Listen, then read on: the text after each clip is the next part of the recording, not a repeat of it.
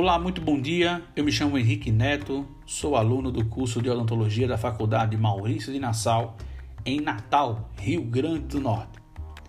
O tema de hoje é sobre ética odontológica e dentro desse tema nós vamos falar sobre o caso do dentista que extraiu, arrancou, né, todos os elementos dentários de um jovem de 17 anos em setembro de 2009 no Distrito Federal. O caso ganhou repercussão nacional e gerou polêmica em torno do assunto. O caso foi o seguinte: um jovem de 17 anos era acompanhado por um cirurgião dentista há pelo menos três anos. Em uma dessas consultas, foi avaliado pelo cirurgião dentista a possibilidade de fazer a extração de dois elementos dentários essa extração de dois elementos dentários não seria viável realizar no consultório do dentista, visto que o paciente César Oliveira Ferreira era um paciente neurológico, é um paciente neurológico, apresentava problemas de saúde mental. Então, por isso, ficou inviável realizar o procedimento no consultório odontológico, sendo o paciente encaminhado para o Hospital Regional da Asa Norte no Distrito Federal, conhecido por HRAM. Nesse procedimento, a mãe do jovem o acompanhou, inclusive para dentro do centro cirúrgico, ficando paramentada, mas ficando numa sala ao lado sem acompanhar o procedimento. Após o procedimento, a mãe foi chamada para ver seu filho, né? E quando ela viu seu filho, ela constatou que seu filho não tinha mais nenhum elemento dentário na boca. Ela ficou então desesperada. Qualquer um de nós ficaríamos. Então ela procurou o cirurgião dentista, que respondeu de maneira fria: Olhe, no momento da cirurgia eu observei uma patologia, então decidi que era necessário extrair todos os elementos dentários do seu filho. A mãe então se desesperou. Mas, doutor, eu estava aqui do lado, o senhor não me procurou para informar o procedimento, o senhor não me avisou, não me falou nada. E mais uma vez a, a resposta do cirurgião dentista foi ríspida. Olha, a médica vem aí explica para você o que foi que aconteceu. E saiu. A família do jovem então decidiu procurar a justiça, decidiu procurar o Conselho Regional de Odontologia, o Conselho Federal de Odontologia e a Secretaria de Saúde do Distrito Federal, que ao saber do ocorrido, imediatamente afastou o dentista de suas atividades. O Conselho Federal de Odontologia iniciou processo ético contra o dentista e ainda o Ministério Público do Distrito Federal indiciou o cirurgião dentista por lesão corporal gravíssima, cuja pena pode chegar até oito anos de prisão.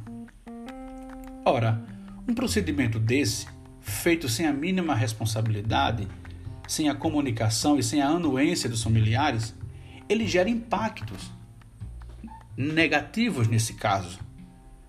Primeiramente, o impacto social relacionado diretamente ao sorriso, às conversações, à estética. Esse jovem agora ficou envergonhado de conversar com as pessoas.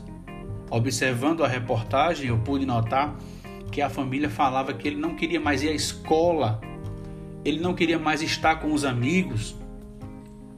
E isso leva a um processo de depressão em um jovem que já é comprometido por uma doença mental.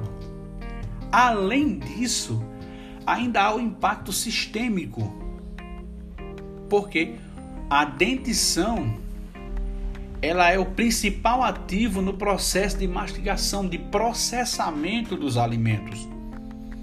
Ela também ainda auxilia na fonética. Muitas palavras da língua portuguesa só são possíveis serem pronunciadas de maneira correta com o auxílio da dentição. E ainda a possibilidade de uma lesão periodontal.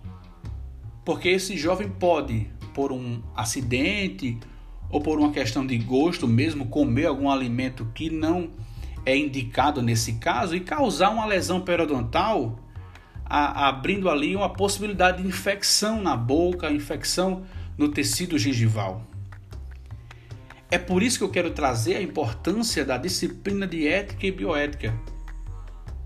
É importantíssimo que a gente estude essa cadeira, porque a ética no exercício da profissão, ela é muito importante. Nós, enquanto estudantes de odontologia, precisamos entender que a nossa profissão ela tem um impacto muito grande diretamente na vida do nosso paciente. O nosso paciente é o principal ativo, ele é o alvo. Nós prestamos um serviço para que essas pessoas sejam felizes, nós trazemos felicidade, nós trazemos bem-estar para esses pacientes. Então, um profissional que ele não observa a ética ou a bioética nesse sentido, ele corre sério risco, não só para si, mas também ele pode causar um risco muito profundo no paciente. Eu quero acreditar que não é essa a nossa intenção. Nós estamos estudando, nós estamos nos formando para nos tornar estudantes e profissionais de altíssima qualidade. Então eu quero trazer à memória de vocês aqui a importância de estudar a disciplina de ética e bioética no contexto odontológico. Ok? Até o próximo podcast. Espero que tenham gostado. Valeu!